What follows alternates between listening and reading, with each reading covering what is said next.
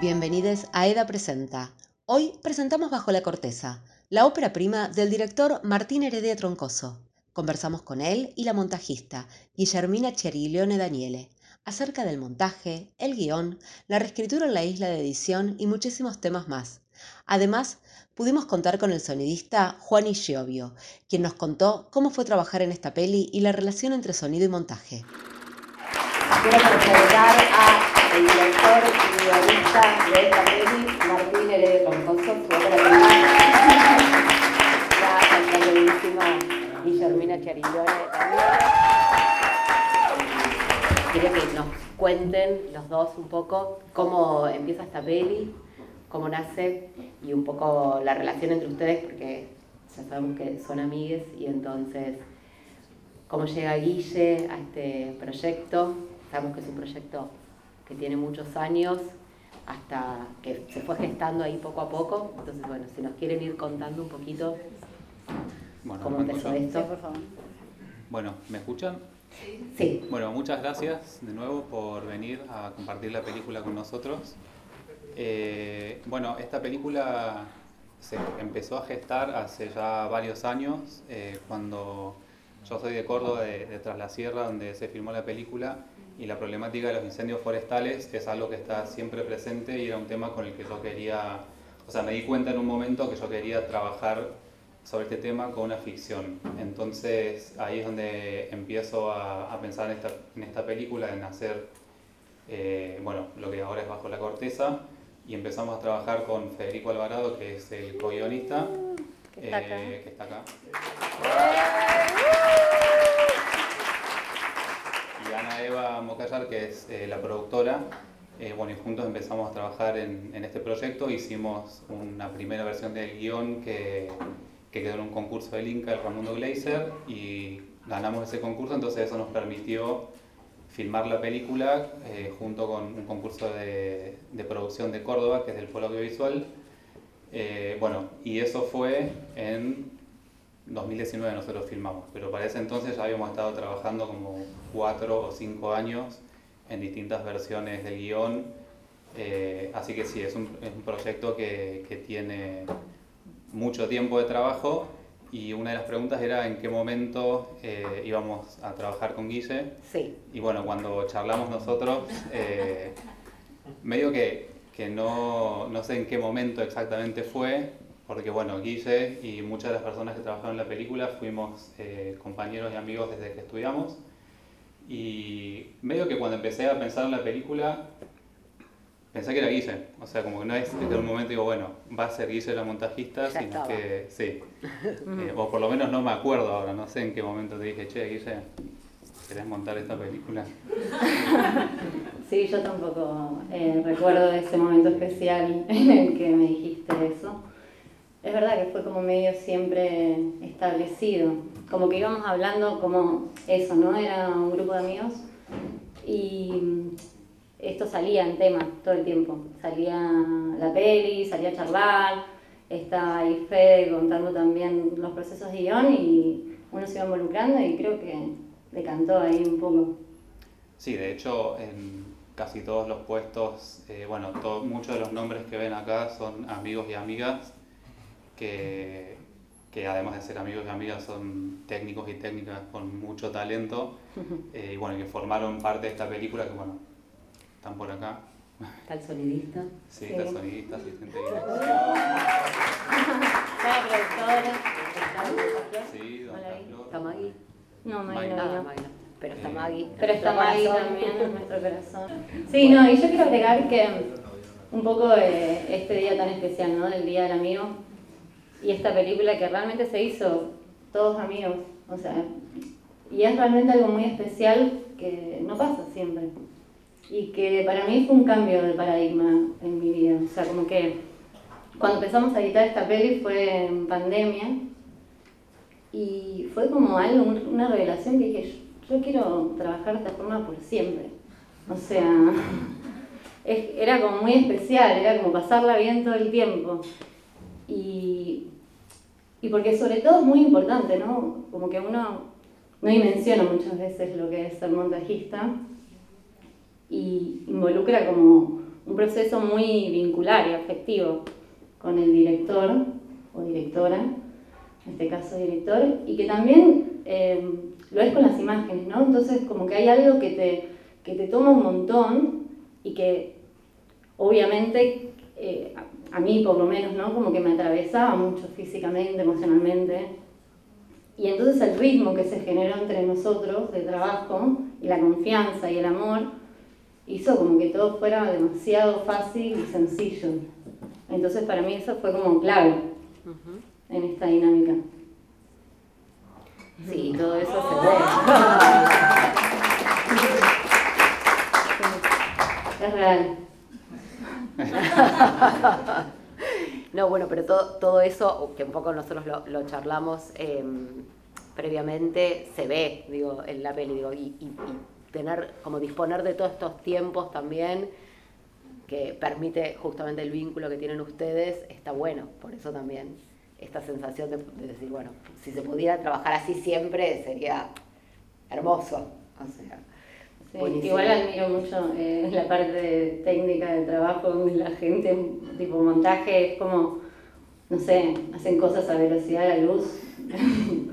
Muchos amigos que están acá en series y es como realmente un rol muy importante. Así que agradezco mucho el ciclo por darnos este espacio. Muchas gracias. De nada, te lo mereces. Bueno, y volviendo un poco a, a la peli. Em, habíamos charlado del el guion, que era un guion que estaba como súper armado y mm, me gustaría que nos cuentes un poco cómo fue ese laburo y cómo fue después llevar a rodaje, digamos, esto y, y qué se empezó a gestar ahí. Perdón. Sí. Vuelvo un poquito antes. Sí. Eh, no, quería decir que, que, para mí fue muy lindo trabajar con Guille porque fue, o sea, una de las primeras personas, bueno, fue la primera persona que vio todo el material de la película, porque yo una vez que terminó el rodaje no vi el material eh, y ella desde el, desde el, primer momento me dijo, che, hay una película.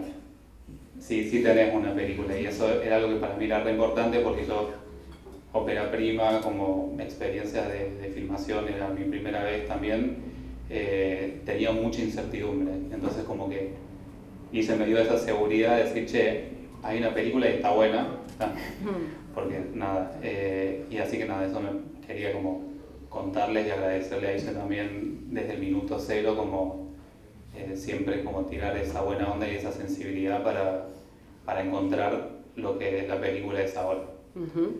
Sí, fue auténtico, porque, o sea, obviamente hay mucho cariño, entonces eh, eso atraviesa. Eh, pero fue muy auténtico, como que lo vi y dije, qué lindo, ¿no?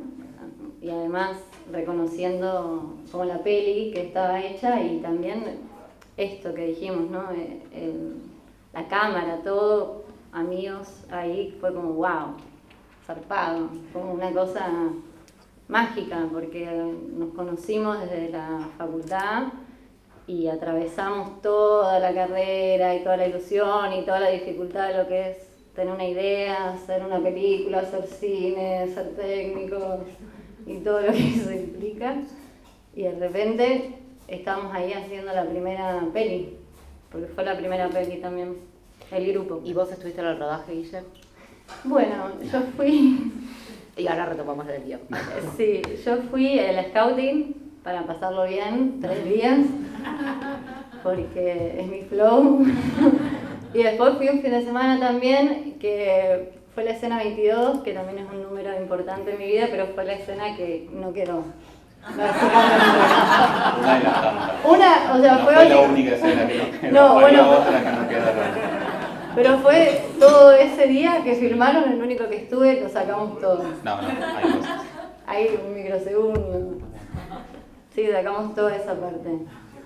Fue, fue, fue difícil. Ahí es donde eh, aparecía la voz de los profesores que decían en la NARC, los montajistas no van a rodaje porque no tienen que ir a rodaje. Y dije, ah, mira, tenía razón. Fue un poco así. Habíamos, habíamos charlado que y cuando fueron al rodaje ibas con un guion este, armado y, bueno, y qué pasó con, con, eso, qué pasó en relación un poco a, a los tiempos, si querés, como para que empecemos a charlar un poco de, Bueno, algo de lo que, de lo que hablaba Guille también y lo que estás contando vos con respecto al tiempo, era desde el momento de escribir el guion y desde el momento de ya con un guion cerrado para el rodaje y, estar prontos a, a, la filmación, era algo que yo quería trabajar y que se pueda sentir eh, a través de, de, ver la película como que el tiempo en realidad es, es subjetivo y que, y que es distinto y yo quería como que se sienta un tiempo distinto cuando ves la película. Entonces eso fue algo que lo trabajamos desde el guion, desde, desde la cantidad de escenas que había, las, eh, las situaciones que pasaban en cada escena, eh, incluso la manera en la que hablan entre los personajes y los silencios. Eh, entonces, bueno, eso fue algo que, que, todo el tiempo fue como una idea rectora que nos iba siguiendo. y después, algo que habíamos charlado con respecto al, eh, al, al, guion que fue, que fue cambiando constantemente, o sea, desde que tenemos el guion de rodaje, eh, estábamos la segunda semana de rodaje y ya nos dimos cuenta de que por la manera en la que estábamos filmando, eh, no íbamos a llegar con el tiempo para filmar todas las escenas. Entonces nos juntamos un fin de semana con Mariel, la asistente de dirección, y Fede, el guionista que había viajado. Y en función de lo que ya se había filmado y lo que faltaba por filmar, eh, hicimos una especie de reescritura de guion en set, eh, sacando cosas, descartando cosas, cosas que se podían filmar después y reescribiendo escenas, eh, las que sentíamos que eran las más esenciales para contar la película. Entonces como ese proceso de escritura fue mutando y, y, bueno, después también cuando llega al montaje, ahí es o sea, se hicimos de hecho otra reescritura de guion sin pasar por el papel, eh, pero fue de nuevo como interpretar lo que habíamos filmado, ver cómo funcionaban y volver a plantear una estructura distinta. O sea, se hizo, bueno, que yo es la primera vez que hago una película, pero imagino que muchas veces es así el laburo de volver a escribir la película en el montaje. O sea, eso es lo que nos enseñaron y es lo que de hecho pasó en este caso. Claro. Sí, habíamos charlado esto de los tiempos como de, de, que la intención era mostrar un poco que estos tiempos en, en, el interior son mucho más lentos y que había algo que de alguna manera se empezaba como a, a entrever en el momento del rodaje, ¿no? que, que, determinó un poco que estos mismos tiempos de los planos digo, eh, más largos y demás, ¿no? que, y que vos te empezabas a imaginar de alguna manera como se empezaba a prefigurar algo del montaje en este momento en el, en el rodaje, ¿no? Y entonces después habíamos charlado con vos, Guille, cómo era, cómo fue montar esto con, con, estos tiempos, con un guion que estaba armado y con esta reescritura que después se hace en, en el montaje, cuando vos recibís todo el material. Eh, bueno, cuando yo recibo todo el material, eh, estaba la consigna determinada, determinante, en que todos los planos tenían que durar exactamente el tiempo en el que fue filmado, sin la claqueta. Pero era ese literal. Era, ese era el, primer armado, el, primer, técnico, primer, digamos. Claro, el, armado, el primero. Y era, eh, o sea, fue realmente muy claro y conciso, como diría Nati Peluso. Eh, y y nada, y, o sea, pusimos todos los planos uno al lado del otro, así con su duración, duraba como dos horas la película, no, una hora cuarenta, verdad, que lo vimos la otra vez. Y era muy larga, pero bueno, estaba bien porque un poco la idea de, de filmar era también sostener un poco el tiempo, siempre mejor que sobre. Y, y a raíz de eso fuimos como encontrando, ¿no? Y era una película de, de montaje de sostener el ritmo y el tiempo un montón un montón, un montón, un montón.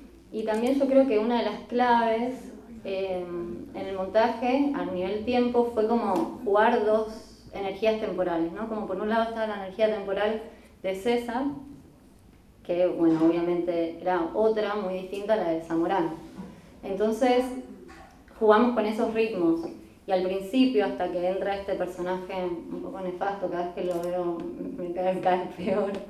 Eh, como que arrancamos a, a entrar en ese tiempo de César, entonces teníamos como ese ritmo para jugar y para mirar y apreciar.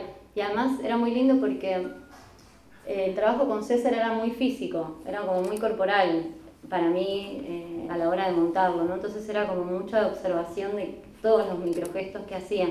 De hecho, esas fueron como las formas en las que fuimos eligiendo las tomas, ¿no? Porque eran, realmente él era como muy parecido en muchas tomas, pero quizás habían como micro detalles en su interior que fueron lo que fuimos buscando y que también eran pequeños movimientos o cosas que hacían que determinaban como algunas cosas otras y después eh, cambiar el ritmo con Zamorano y a partir de que entra Zamorano era como que bueno, vamos a darle un poco más de, de, de power ahí a, a la cosa.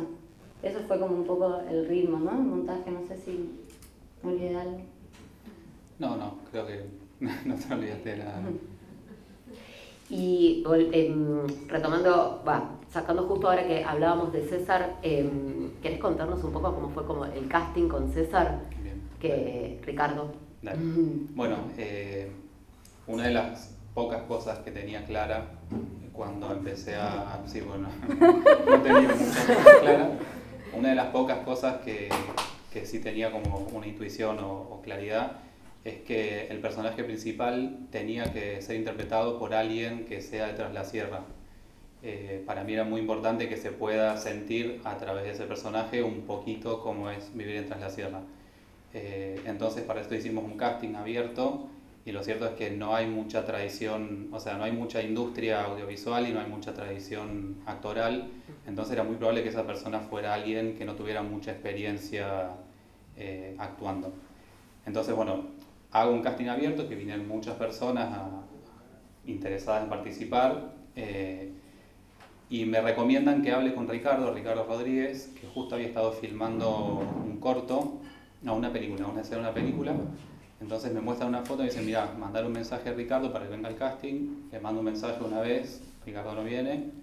Eh, pasa una semana, le mando un mensaje de nuevo, no viene, le mando una tercera vez.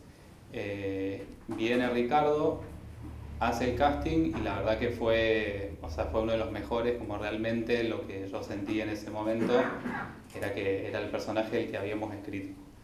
Eh, la escena que hicimos el casting es cuando él pide trabajo en la municipalidad, que para nosotros era, era importante esa escena porque nada, realmente estaba vulnerable en ese momento el personaje.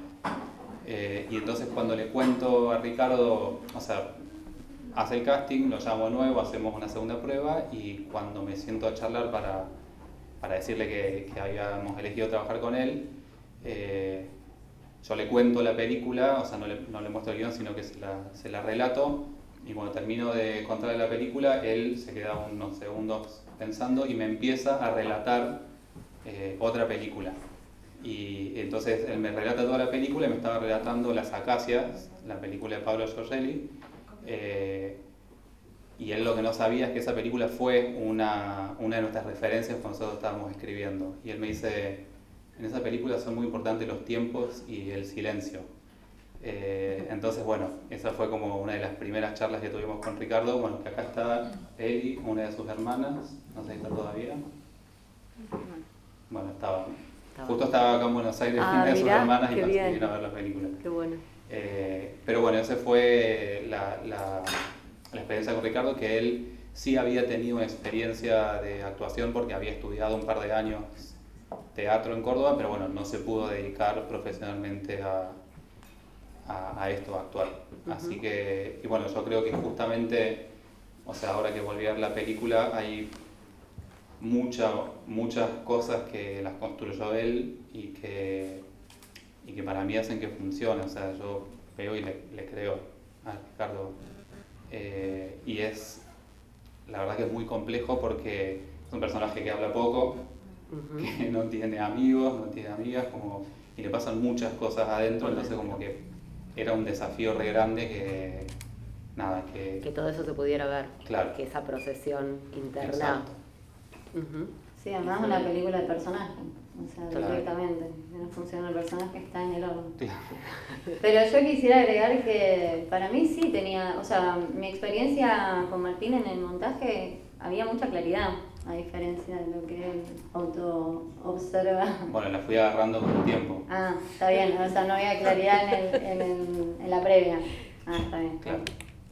Bien. Lo que, lo que comentabas antes es que cuando empezamos a filmar yo no tenía muy claro cómo íbamos a filmar, cómo íbamos a hacer las escenas y la primera semana de rodaje Eso sé. eh, filmamos de tal manera, con unos movimientos de cámara o con, o con escenas más bien largas y eso como por lo menos a mí me, me seteó para que el Para ritmo seguir. sea ese y después ya no podía pensar eh, en otra manera. Entonces Ujú. como que hay algo de, de que esa primera semana fue determinante, Determinante.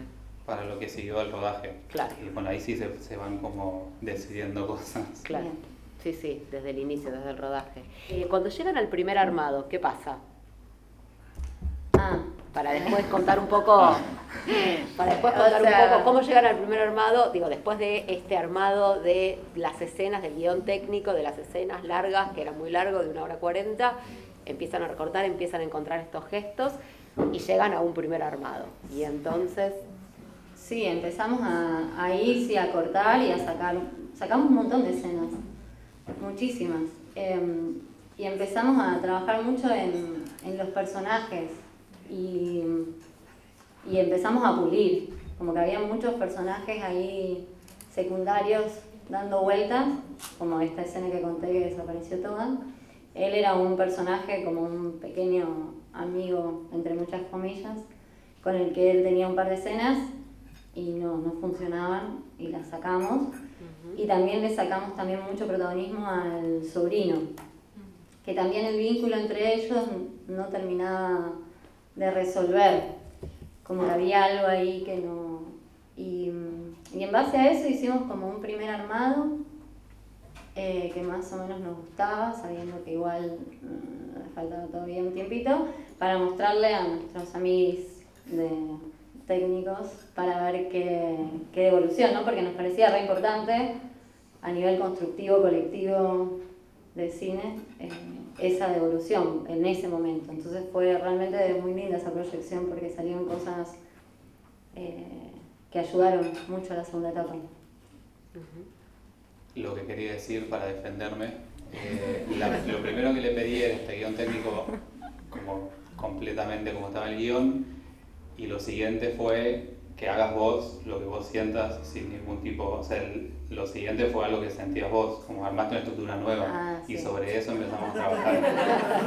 Sí, sí, sí, no, no era una No, no. competencia, era como... No, pero- pero- no, y- no, no, mucha y libertad. Y eso mucha fue lo libertad. que, o sea, con, con esa nueva directiva que era bueno, que sentía con algo nuevo, eh, fue este primer armado que primero lo, lo, lo vimos con, con las cabezas de equipo ajá, eh, y en función de esas evoluciones, ahí sí seguimos trabajando y llegamos como al primer, primer armado en realidad, que fue el que después hicimos nosotros una proyección eh, con algunas personas que no fueran del equipo técnico, que no supieran mucho de la película, para ver si las cosas que teníamos dudas funcionaban eh, y para ver si, bueno, si la película en general funcionaba. ok. Y esto que vos nos contabas, porque a partir de ahí se planteó una, una segunda etapa de rodaje y había algo que estaba faltando que tenía que ver con estos planos de establecimiento y con las transiciones, como qué es lo que...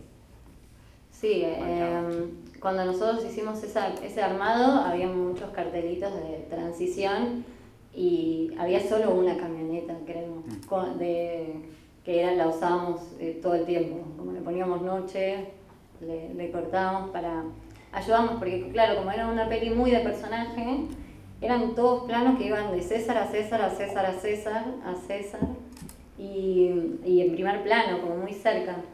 Entonces ahí eh, empezamos a ver dónde necesitaba ese respiro, que era algo que ya se sabía, porque se sabía que faltaba la segunda etapa y en algún punto estuvo bueno, no sé cómo lo sentiste vos, pero para mí estuvo bueno haber trabajado esa primera etapa de esa forma y después ver dónde eh, necesitaba ese aire, porque empezamos a, a ver la peli sin eso, como en esencia, y después a, a como, no sé, a, a mantenerle ahí un poco de aire.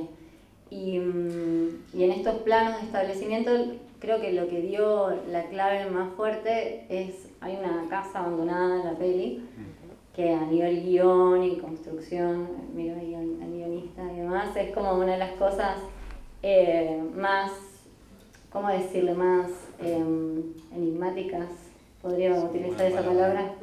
Eh, en la peli, ¿no? Entonces era como una construcción importante porque estaba dividida de distintas formas y con planos muy cortos, que era muy difícil en los primeros armados como entender de qué iba, era como medio disruptivo, eh, separaba como mucho las energías y empezamos como a concentrarla y a partir de ahí fue que también él buscó unos planos y que de hecho un plano robado que yo agarré como que está al principio, que es como un plano que se ve ahí de las arañas y todo, y dije, wow, este es el plano como de mis preferidos.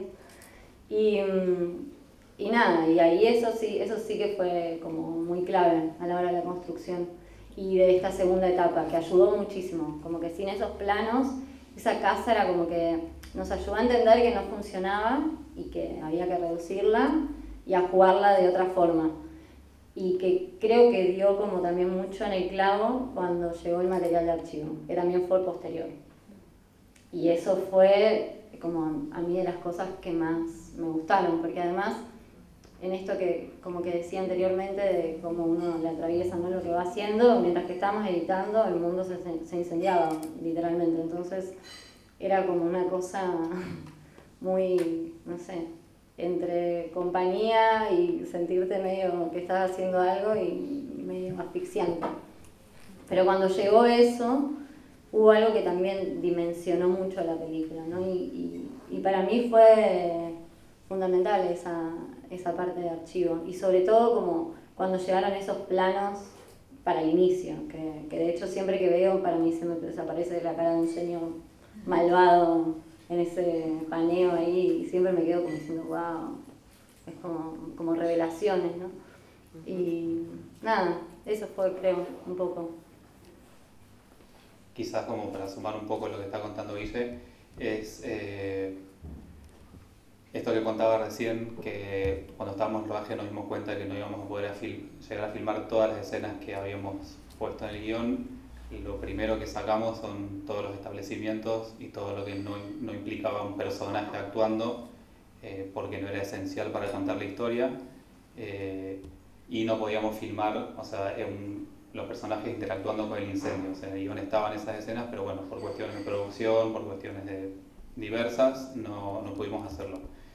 Eh, pero fue algo que siempre, eso, sentimos la necesidad. Entonces, teníamos pensado una segunda etapa de, de rodaje donde íbamos a poder hacer esto, eh, pero bueno, nosotros empezamos a filmar en 2019 y pudimos filmar en 2020 esa segunda parte que fue también en medio de las restricciones.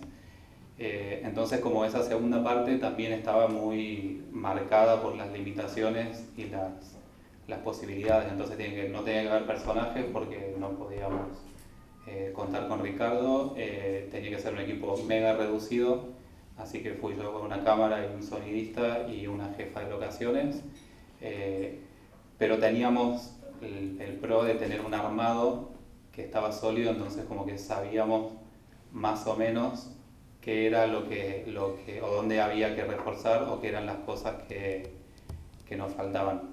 Eh, pero bueno, yo viendo la película hoy, hay mucho de ese material que está en la película, eh, entonces como que me, nada, digo, bien, bien que pudimos ir a filmar eso. Eh, y sobre todo lo del material de archivo, eh, cuando estábamos filmando pasó de que había un incendio a 40 kilómetros y el equipo técnico pudo también entender un poco eh, esa sensación de impotencia y decir, bueno, no, no sé qué, qué, podemos hacer. entonces como que ahí fue que surgió la idea de decir, che, podemos como aprovechar el material real, incluirlo de alguna manera en la película que va a dar como magnitud o, una idea de, de, lo que puede ser eh, esas catástrofes. Entonces como que ahí ya quedó esa idea y después fue eh, el trabajo de ir buscando ese material que, que, bueno, la primera imagen que aparece en la película me la pasó el papá de uno de los directores de fotografía, que es documentalista y que tiene un amigo que es documentalista también, eh, y que él había hecho esas imágenes con, con un dron.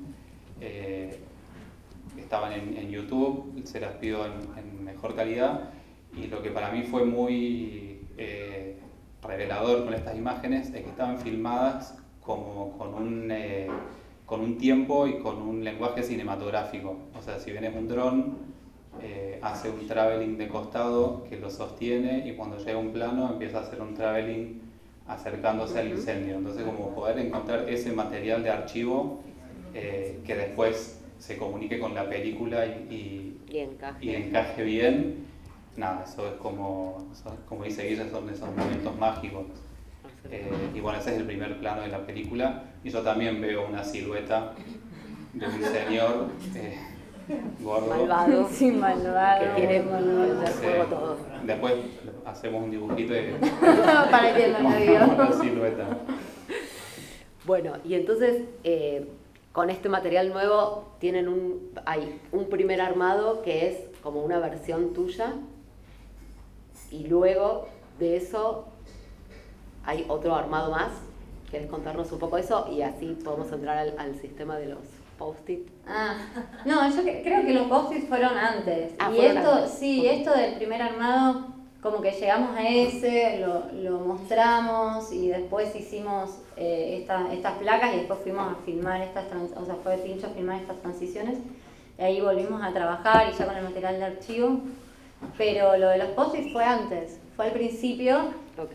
y que hicimos como un poco, eh, primero porque también necesitábamos salir de la computadora porque cada visualización entre un plano y el otro era media, media hora y que a veces era como, eh, ya sabíamos los diálogos, estábamos, muchas veces pasaba que era como que repetíamos los diálogos y era como, no, no, amigo, así no, no vamos a entrar. Y, y bueno, salíamos, respirábamos decíamos, no podemos decir ningún diálogo. Em, y lo volvíamos a ver, entonces ahí dijimos, bueno, nos vamos a, a salirnos un poco de la peli, de la pantalla y a intelectualizarlo en algún punto, porque era como llevarlo al papel y, y generar un sistema, ¿no? Y compramos, bueno, Tincho trajo los papelitos, no eran post-its, eran los baratos, Los- los cuadrados Sí, esos. sí, No tenían adhesivo. Sí, sí. claro, los que no se pegan, así que los pusimos en el piso. Eh, y, y armamos las escenas como estaban planteadas en ese momento, por orden, le pusimos un numerito, pero la idea era en realidad pensar qué, los, qué era lo, como que trabajamos mucho entre las sensaciones y los personajes que habían y lo que y como que lo que nos querían contar, o sea, lo que queríamos que nos cuenten o lo que sentíamos que nos cuenten, como no sé, si hablaban de las temáticas, ¿no? Buscamos, si hablaba Sí, del oficio. Como que analizábamos cada escena en tres niveles. Uno era el primer nivel, lo que se veía, o claramente como nada, en la casa o Claro, exterior espacio. Eh, después, eh, segundo nivel no me acuerdo. Eran sensaciones, lo que nos, la sensación que nos generaba, No, los temas, ejes Y los temáticos, temas. Claro. es decir, era un oficio, se hablaba del oficio, se hablaba de, La familia. de la enfermedad, se hablaba de algo vincular, entonces saber medio qué proponían cada escena. Y entonces en función de ese análisis de cada una de las escenas es que después eh, en ese primer armado que es el que mostramos como que ahí vamos tratando de generar con esos temas y esas sensaciones como nuevas comunicaciones entre las escenas.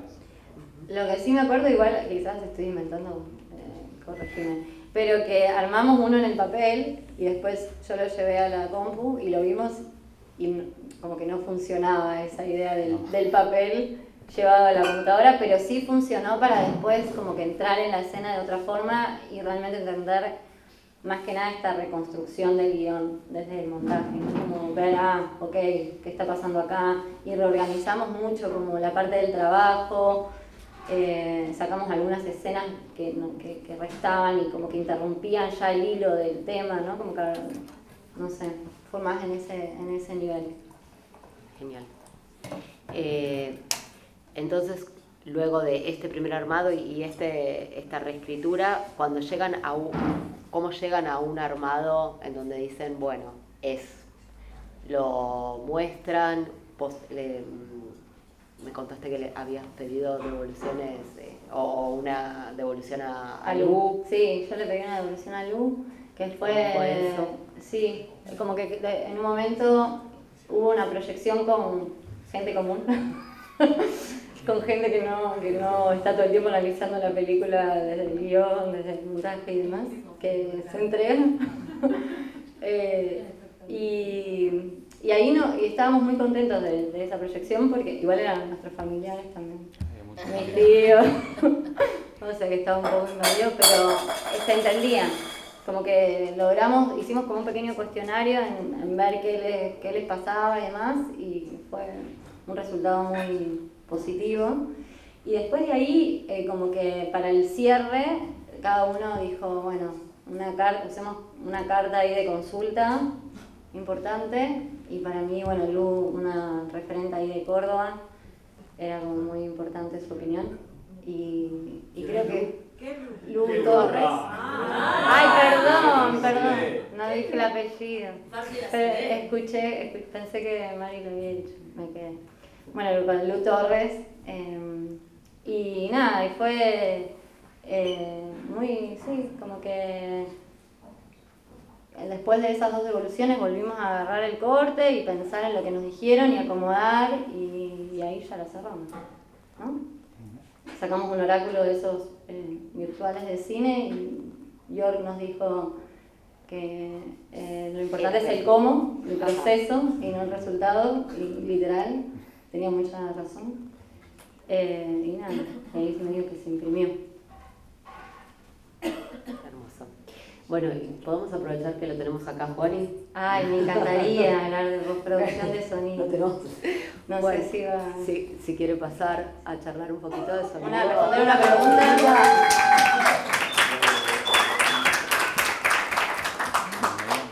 Y abrimos preguntas al público también. Hola. Hola. bueno, ¿querés contarnos un poco cómo fue el, trabajo de sonido, sonido montaje y, un poco, habíamos charlado en la, en la previa que, que tuvimos nosotros tres, un poco del peso dramático del, del sonido y cómo jugó en la peli, lo que quieras contarnos de eso. Bueno, eh, no, como primero me parece que está bueno resaltar la figura, que estuvo muy bueno eso, digo, como que la producción pudo poner a una persona tan importante como la coordinadora de montaje de postproducción. Ah, muy bien. ¿Es quién? De hecho es, Maggie, este, que se ha aportado Maggie Monteagudo. Este, no, que realmente ha cambiado como mucho. Este, no, digo, como es la figura de ella fue muy importante porque eh, como la, la peli también ya estaba presentando a festivales y demás este, funcionó digamos, como el ida y vuelta entre justamente montajista y sonidistas. Está faltando Ignacio que me dejó de Garpe, pero también él es director de sonido de la peli. Este, y eso, digamos, como que hizo que, fuese diferente eh, la forma de trabajar. Después, eh, también ya desde el montaje se había planteado los momentos en los que iba a haber música en la peli, que Martín estuvo trabajando mucho con el músico. Este, también digo, ¿no? como, como puntos así importantes de lo que fue comunicación, montaje y sonido, eh, se me ocurre ahora. Después Guille también me pidió como una carpeta de, de ambientes y de efectos y de cosas que ella ya veía eh, como que estaban necesitando para, no sé si para darle ritmo, profundidad o... Sí, muchos grillos vinieron. Vinieron muchos grillos porque tuve la posibilidad de grabar bastantes grillos durante el rodaje. Este, también no... Bueno, tuve posibilidad de grabar muchas motos aunque no quería porque como en un pueblo eh, está lleno de motos sobre los diálogos también, pero se ha trabajado, nada, se ha trabajado como eso, como con mucho material que, que grabamos, también, no sé, digo, machetes, cosas que, que, son elementos muy de la película. Y también estuvo bueno que Martín tenía como bastante en claro eh, eso, con, digamos, con qué, con qué elementos él quería trabajar. Después, bueno, fuimos sumando, ya sea en etapa de montaje o de postproducción de sonido, eh, más elementos o modificando, o incluso, no sé, hay un ejemplo de la camioneta que está llegando y, y a Guille le gustaba mucho el texto que decía el personaje mientras llegaba, pero la camioneta estaba lejos y nos parecía como inverosímil escuchar, digo, como el corbatero del tipo adentro a 30 metros. Eh, pero como que estuvo bueno eso, ¿no? Después de repente lo pusimos para cuando no arrancaba la, digamos, no arrancaba la camioneta al final del plan. Digo, como eran cosas que iban llegando y de alguna manera se iban transformando y, digo, y terminaban estando de alguna manera. No sé si responde la pregunta. Sí, mucho. Ampliaste y todo. Demasiado. Sí.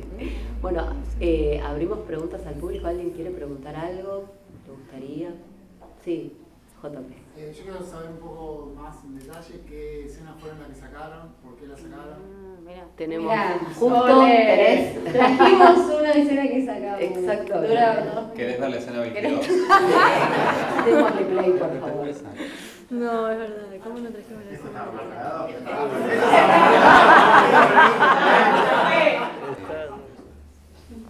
O sea, pensar en una película, pensar el montaje de una película eh, cuando no hay posibilidad de hacer cortes eh, internos en la escena porque la escena tiene un plano, como la mayoría de las escenas, eh, hace que el montaje se piense desde otro lado y no para generar un ritmo interno, sino para ver cómo se comunican las escenas entre sí y sobre todo de una escena que puede durar dos minutos o dos minutos y medio, cuál es la parte que, que se elige.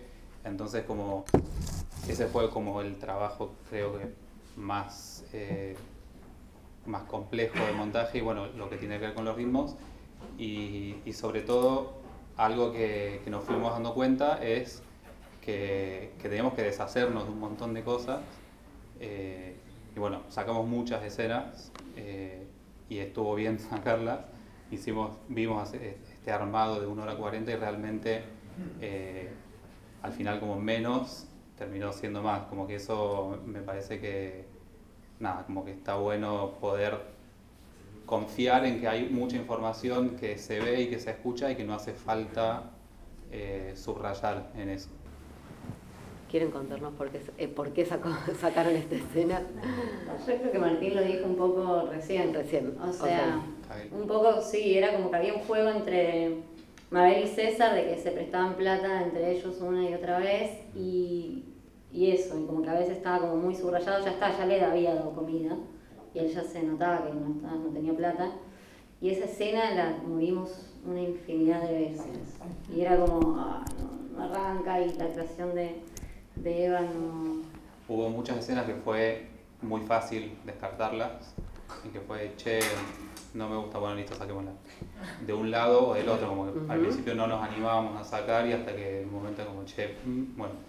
Y esta escena en particular nos costó un montón porque justamente sumaba un poco a esa relación entre hermanos, pero la probamos poner en muchos lugares y no funcionaba.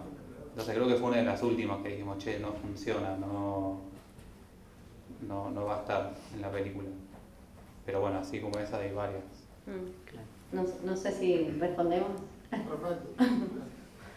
Gracias por, por tirar el. ¿Hay alguna otra pregunta? ¿Alguien más quiere preguntar algo? Sí, ese. Eh, el, el fuego final ahí que van armando, ¿eso es BFX o lo hicieron? Bueno, es una mezcla. Eh, en esa escena que... La escena cuando prende todo, ¿no? Sí, que era, bueno, para mí una de las escenas más importantes de la peli eh, y que de hecho en el rodaje fue, fue muy lindo porque todo el tiempo en el rodaje hay como pequeñas eh, peleas entre las distintas áreas que todas quieren hacer su trabajo lo mejor posible y en eso no se dan cuenta de que el resto de las áreas tienen que hacer su trabajo lo mejor posible. Eh, entonces como que está todo el tema del tiempo, de si tiempo para esto, para lo otro. Y, y en esta escena cuando se filmó, todo el equipo técnico entendió que esa escena era la más importante y estaban todos diciendo, bueno, pensando en el, en el trabajo del otro, si estaba bien, entonces como se generó un clima de, de que como que había una especie de, no sé, desconexión, decir, bueno, esto tiene que salir bien. Y una de las cosas que hicimos en, ese, en esa escena fue efectos prácticos de humo en cada una de las piras. Eh, estaba el utilero y, y el asistente de arte como con unas... eh, habían inventado unas cosas que tiraban un humo. Eh, y después también tiene efectos de postproducción, de genera- generación de partículas y también el fuego. O sea que es una mezcla de, de las dos cosas. Em, seguramente más para, para Guillermina, para, porque me pareció muy interesante, eh, porque mientras estaba viendo la película me parecía como, siempre es como más fácil quizás para nosotros, como de querer como cortar más que dejar como un plano y sostenerlo. Entonces me pareció muy interesante lo que, lo que contaron, especialmente que bueno, fue pensado desde el guion. Entonces mi pregunta es por ahí, bueno, cuando llegó, cuando llegó Guille como el momento que, que, que Martín te dijo, bueno, agarrá y, y, y cortá donde vos sentís que tenés que cortar. Sé que siempre es como una sensación, pero si podés como por ahí un poco describir como en qué como te basaste como por ahí para eso, para hacer como esos cortes como, o sea, cuándo dejar, o sea, sé que es como medio difícil, pero es lo posible. Me gusta, me gusta. Eh, es difícil, es verdad, la respuesta, pero mm, era como que yo dejaba la peli eh, sostenida y era como, bueno, en algún momento era como, bueno, acá, ya después de acá no lo soporto más, como que había algo que era como, no, no, ya, como necesitaba, y, y eso que soy una película, es una película.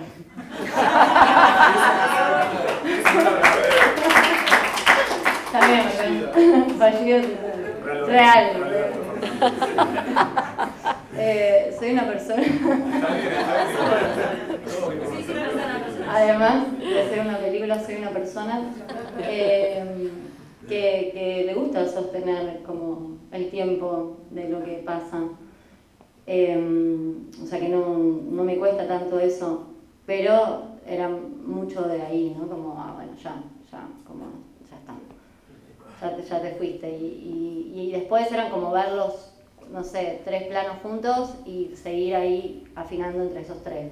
Después sumaba otro más. Y ahí como que era un medio proceso, algo así.